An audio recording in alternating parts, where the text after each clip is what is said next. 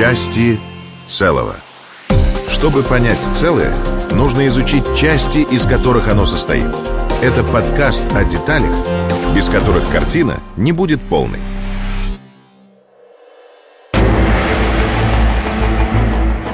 Привет, меня зовут Ким Андреев, я журналист «Радио Звезда» и один из ведущих подкаста «Части целого». 200 дней и 2 миллиона погибших. Сталинградская битва – важнейшее сражение в ходе Великой Отечественной войны, и продолжалась эта битва с июля 42 по февраль 43 -го. Сегодня мы выясним, за счет чего городу на Волге удалось выстоять под натиском немецкой машины. А еще расскажем о некоторых забытых героях Сталинграда и о том, как рождался план советского контрнаступления – ну а еще ответим на ключевые вопросы. Был ли у немцев шанс изменить исход битвы? Какую роковую ошибку совершил генерал-фельдмаршал Паулюс? И как, как тактическая победа Советского Союза повлияла на стратегию всей Второй мировой войны? Части целого.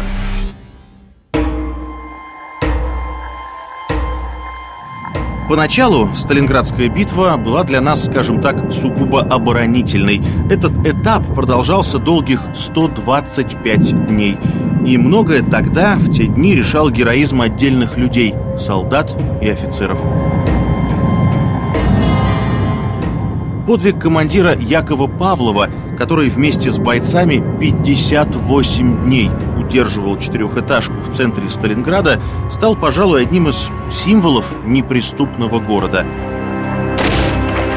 Но иногда исход сражения за дом или целую улицу решала очная дуэль снайперов. Немецкие асы против советских мастеров винтовки. Один из таких мастеров Герой Советского Союза Василий Зайцев. И вот его история. Начало 20-х годов прошлого века. В небольшом селе под Оренбургом шестилетний Вася Зайцев, крестьянский сын, впервые с дедом отправился на охоту. В 12 мальчику подарят первое ружье, и вскоре он настреляет полторы сотни белок младшей сестре на шубку. Чтобы не повредить ценный мех, стрелять будет по одной дробинке точно в глаз пушному зверю. Всю эту историю повзрослевший Василий Зайцев расскажет своим сослуживцам осенью 1942 под Сталинградом Сталинградом, многие, конечно, не поверят. Но вскоре талантливый стрелок все докажет на практике, говорит президент фонда «Сталинградская битва» Дмитрий Белов. Снайпером он стал именно в Сталинграде после того, как убил с расстоянием несколько сотен метров подряд в течение 30 минут трех немецких солдат из обыкновенной винтовки Мосина. Тем самым удивил своих, так сказать, однополчан, потому что он вообще-то был человеком бухгалтерской специальности на Тихоокеанском флоте. Так снайпер-самоучка Василий Зайцев стал едва ли не целью номер один для всей группировки немецких войск под Сталинградом. Только с октября по декабрь 42-го советский стрелок уничтожил 225 солдат и офицеров противника. Для ликвидации немцы отправили своего лучшего снайпера. Их очная дуэль будет много раз описана в книгах и фильмах. А тактику Зайцева потом будут применять по обе стороны фронта, рассказывает заведующий отделом музея-заповедника «Сталинградская битва» Светлана Аргасцева он создает целую снайперскую школу. Исходя из опыта уличного сражения, то есть выходить на охоту, как говорили наши снайперы, не одному, а двойкой, тройкой, э, двое, допустим, лежали в лёжке, а один делал какие-то мини-микродвижения и таким образом вызывал огонь на себя. Вычислить позицию немца удалось почти сразу. Между подбитым танком и дзотом лежал металлический лист на небольшом бугорке бугорке. Когда ученик Зайцева поднял варежку, то враг тут же выстрелил, чем выдал свое положение. Но подойти близко было почти невозможно. На следующий день Зайцев повторил тот же трюк, но уже с каской. И тут немец совершил роковую ошибку. Чуть приподнял лист, чтобы проверить удачность выстрела. И в ту же секунду получил пулю в лоб. Как много лет спустя скажет сам Зайцев, я его просто пересидел продолжает Светлана Аргасцева. Он всегда рассказывал о том, что снайперское движение – это прежде всего неподвижность. Научиться лежать часами не шевелясь. Э, собственно говоря, на четвертый день солнечный луч от винтовки немецкого снайпера и обозначил его местоположение. Удивительно, но настоящее имя немца до сих пор точно не подтверждено. Советская военная разведка описывала его как Хайнца Торвальда, такие же документы якобы нашли в кармане убитого. Но вермахт, видимо, не желая признавать гибель своего лучшего снайпера, придумал другую личность – майора Кёнига. Кстати, на основе этой удивительной биографии в 2001 году в Голливуде сняли свой фильм под названием «Враг у ворот». Но даже звездный актерский состав во главе с Джудом Лоу и оскароносный французский режиссер Жан-Жак Анно ну, не смогли воплотить истинный образ Василия Зайцева. В картине куча ляпов, неточностей, фактических ошибок тоже хватает, начиная от имени немецкого снайпера и заканчивая военной техникой, которая представлена в кадре. Ну вот, например, показанный на экране танк Т-34-85 начнут производить только год спустя, после окончания самой Сталинградской битвы. Второй этап Сталинградской битвы уже наступательный, начался 19 ноября 1942 года. В этот день советские войска перешли от обороны к атаке.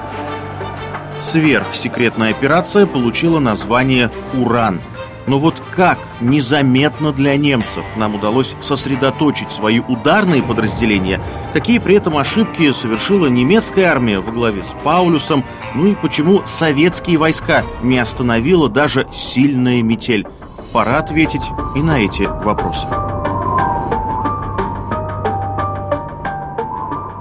Осени 42 года немцы окончательно увязли в Сталинграде. Город, который изначально они и не собирались занимать, а только блокировать, теперь стал одной из главных целей. Поначалу все складывалось удачно. Больше половины городских строений удалось уничтожить еще в первые дни. Но вытеснить советские войска из Сталинграда окончательно стало почти невозможно. По руинам города с трудом проезжали танки. Большой разброс снарядов осложнял авианалеты. Многое в те дни решалось в рукопашной схватке солдат, которые немцы старательно избегали. Наконец, в конце ноября советское командование решило контратаковать армию генерала Паулюса с флангов, рассказывает военный историк Борис Юлин. Не изменило планы даже начавшаяся метель. У немцев проблемы были с зимним обеспечением. Немцам сложнее маневрировать силами зимой, наши силы сосредоточили. И то, что немцев был наступил, так сказать, вот кризис наступления. То есть немецкое наступление полностью выдохлось, резервов у группы армии Б не осталось. Немцы были не способны в этот момент отразить удар. То есть здесь не столько время года сказалось, сколько то, что немцы продолжали наступление уже на последнем издыхании. Фланговый маневр был хорошо обдуман. Немецкий фронт на юге был сильно растянут, поэтому появлялся реальный шанс окружить ударную армию Паулюса. Но чтобы план сработал, надо было действовать незаметно, поэтому перемещение техники осуществляли только ночью. Особую филигранную работу проделывали радисты, потому что любое сокращение радиосообщения сообщений или их увеличение могло вызвать у немцев подозрения. Еще был необходим отвлекающий маневр, и советская разведка запустила операцию «Монастырь»,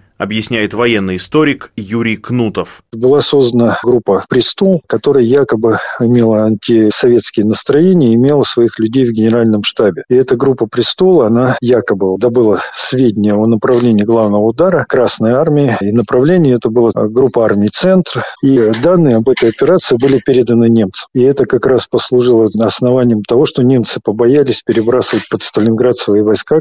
Главный аргумент в пользу фланговой атаки «неожиданность» полностью себя оправдал. К югу и северу от Сталинграда располагались итальянские и румынские армии, менее подготовленные к боям тактически и слабее оснащенные технически. После ноября 42-го Рим и Бухарест фактически оставят немцев наедине с советской армией, продолжает мысль историк Борис Юлин. То есть у немцев все-таки сил было не бесконечное количество, и они серьезно пытались переложить нагрузку на союзников. И, собственно, разгром румынских двух армий под Сталинградом поставил крест на реальном участии Румынии в войне, то есть, когда они следующую армию набрали, это просто сразу разбежалось уже в 1944 году. А разгром итальянской восьмой армии под Сталинградом, по сути, поставил крест на политической карьере Муссолини. Советская наступательная операция под Сталинградом получит название «Уран», продлится с ноября января 42 года по февраль 43 и завершится капитуляцией генерала Паулюса и его почти 100-тысячной армии. Для того, чтобы окружить грозные силы немцев, советским войскам понадобится всего 4 дня.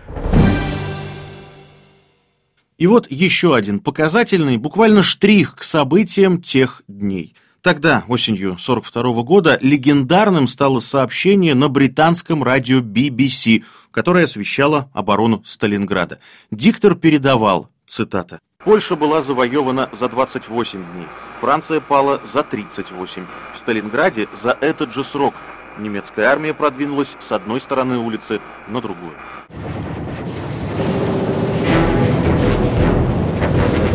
«23 ноября 42 -го. День, когда советские войска окружили Грозную, шестую армию Германии под Сталинградом. О том, почему немцы не отступили, когда у них была такая возможность, да и была ли вообще, историки спорят до сих пор. Одни оправдывают все это самоуверенностью на местах, другие же глупостью Берлина. А что же в реальности сыграло здесь решающую роль?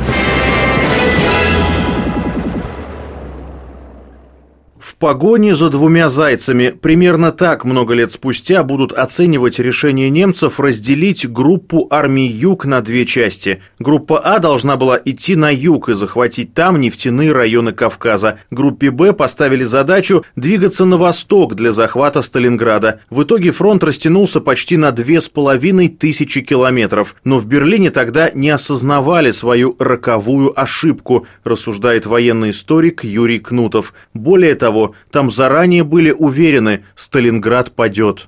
Буквально в начале ноября Гитлер в Ставке провел такое праздничное мероприятие, что вот 7 ноября мы будем проводить парад в Сталинграде. И более того, в Сталинград даже направили самолет с орденами. Этот самолет мы сбили, и в послевоенный период все музеи нашей страны были завалены этими немецкими наградами. Но немецкие генералы на линии фронта не были такими оптимистами. Утомительные сражения в Сталинграде, разрыв в логистике, нехватка танков – все это сказывалось и на моральном духе солдат вермахта. Паулюс неоднократно просил Ставку выслать подкрепление или даже дать право на отступление. Но Гитлер твердо стоял на своем. Сталинград, город, названный именем главного врага, должен быть завоеван. Впрочем, во многом это упрямство – следствие давления своих же немецких генералов, предполагает главный редактор информационного портала «ANNA News» Анатолий Матвейчук. Уже следовали несколько поражений под Москвой, под Харьковом. Я думаю, что Гитлер боялся отвода войск, потому что сами генералы достаточно косо уже смотрели на него. Он боялся, армия может повернуться против него, выйти с повиновения. И он хотел захвата в Нижнем Поволжье Кавказа, подчеркнуть свою значимость как э, главнокомандующий. Переломные для Сталинграда дни наступили в конце ноября 42-го. 19 числа советские войска Юго-Западного фронта вышли навстречу ударной группировки Сталинградского фронта. И уже 23 ноября подразделения встретились в районе города Калач. Ныне это Калач-на-Дону. Попытки прорвать блокаду извне для немцев закончатся неудачей. Пытаясь хоть как-то поднять боевой дух окруженных солдат, маршалу Паулюсу присвоят звание фельдмаршала, но к началу 43-го даже титулованный немецкий офицер осознает неизбежное – поражение немцев под Сталинградом, и это событие изменит весь дальнейший ход войны продолжает Анатолий Матвейчук. В результате победы нас под Сталинградом Турция отказалась от вторжения в СССР. Япония объявила о нейтралитете в отношении Советского Союза, хотя готовилась к вторжению на Сибирь. Италия, Венгрия, как союзники, начали искать возможности заключения сепаратного договора с Великобританией и США.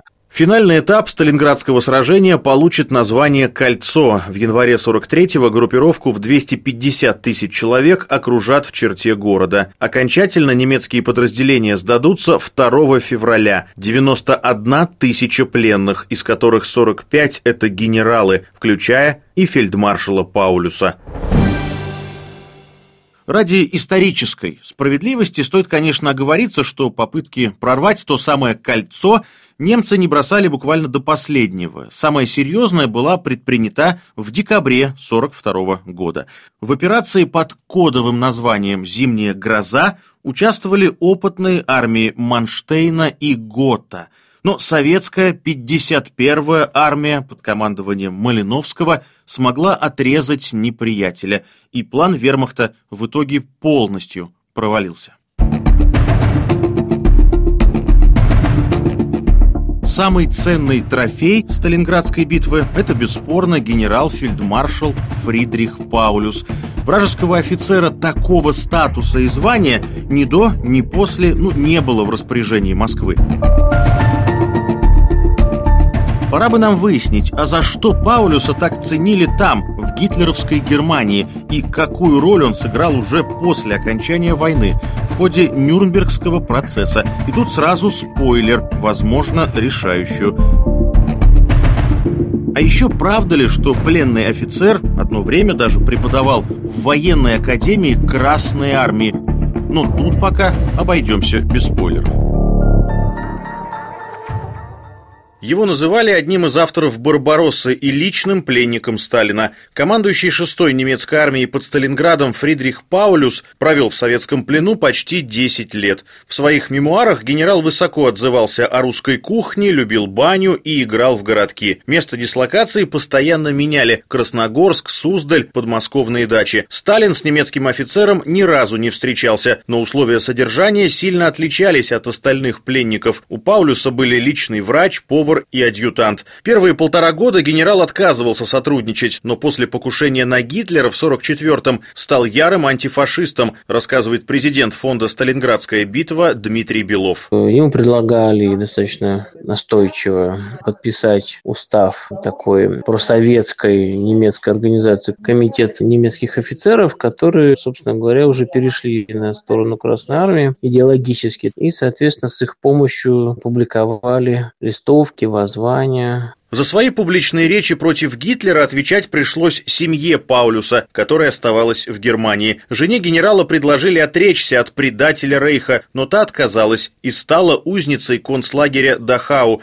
Но Паулюс узнает об этом только в 50-е и до конца дней будет жалеть, что во время Нюрнбергского процесса выступил не так беспощадно, как мог бы. Но на суде он все равно окажется главным свидетелем агрессивных военных планов вермахта по уничтожению Советского Союза комментирует военный историк Алексей Исаев. Оценки Паулюса, они очень сильно разнятся, и особенно после его выступления на Нюрнбергском процессе, поскольку фактически он обвинял в том числе и военную элиту Германии. На скамье подсудимых оказались в том числе и люди, стоявшие на самом верху руководства германскими вооруженными силами. После Нюрнберга Паулюса снова вернут в СССР. Он будет жить на ведомственной даче в небольшом поселке под Москвой, где начнет учить русский язык, читать читать Маркса и даже консультировать съемочную группу фильма «Сталинградская битва».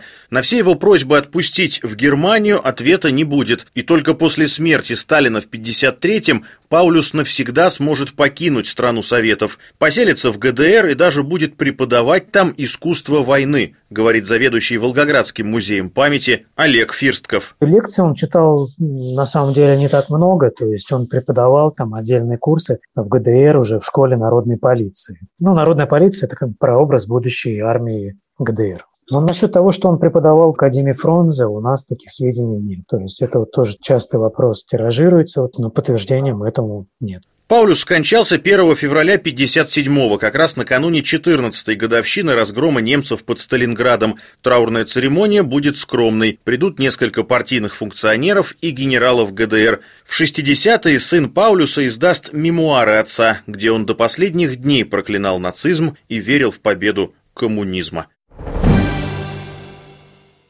И еще кое-что, это правда важно. Перед тем, как навсегда уехать из Советского Союза, Паулюс написал обращение в Кремль. И в этом письме он признавался, что, цитата, «приходил на русскую землю в слепом послушании как враг, а покидает ее другом советского народа». Ну и в теории можно было бы посчитать все это выдумкой, наверное. Но вот в своих мемуарах Паулюс написал ровно те же слова. Сталинградская битва. Всего-то два слова. Так легко произносится и так тяжело осознается. Тогда, зимой с 42 на 43, кажется, мало кто думал о масштабности и исторической важности совершаемых поступков. хотя именно так ведь все и было. Нам даже сегодня трудно ответить однозначно, за счет чего удалось тогда победить. Одни вспомнят знаменитый приказ Сталина «Ни шагу назад» и лозунг «За Волгой для нас земли нет». Другие в деталях расскажут о личных подвигах Якова Павлова, Василия Зайцева и многих других. Ну а третьи, любители мыслить стратегически, объяснят, как хитрый план советских командующих загнал немцев в тупик. Но так ли важны здесь причины, когда речь идет о бессмертном подвиге – ценой которому стали миллионы жизней.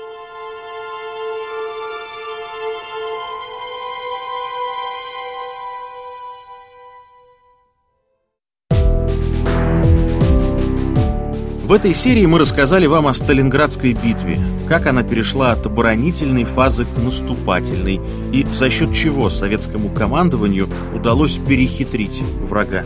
А еще узнали, о каких защитниках города Голливуде пытались сделать честное кино. Жаль, правда, не получилось. И почему перед смертью Паулюс называл советских людей друзьями, а не врагами. Все это части общей картины, без которых невозможно понять целое, как именно мы победили в этой битве и в этой войне. Меня зовут Ким Андреев. До новых встреч и новых историй в подкасте «Части целого». Пока. Части целого.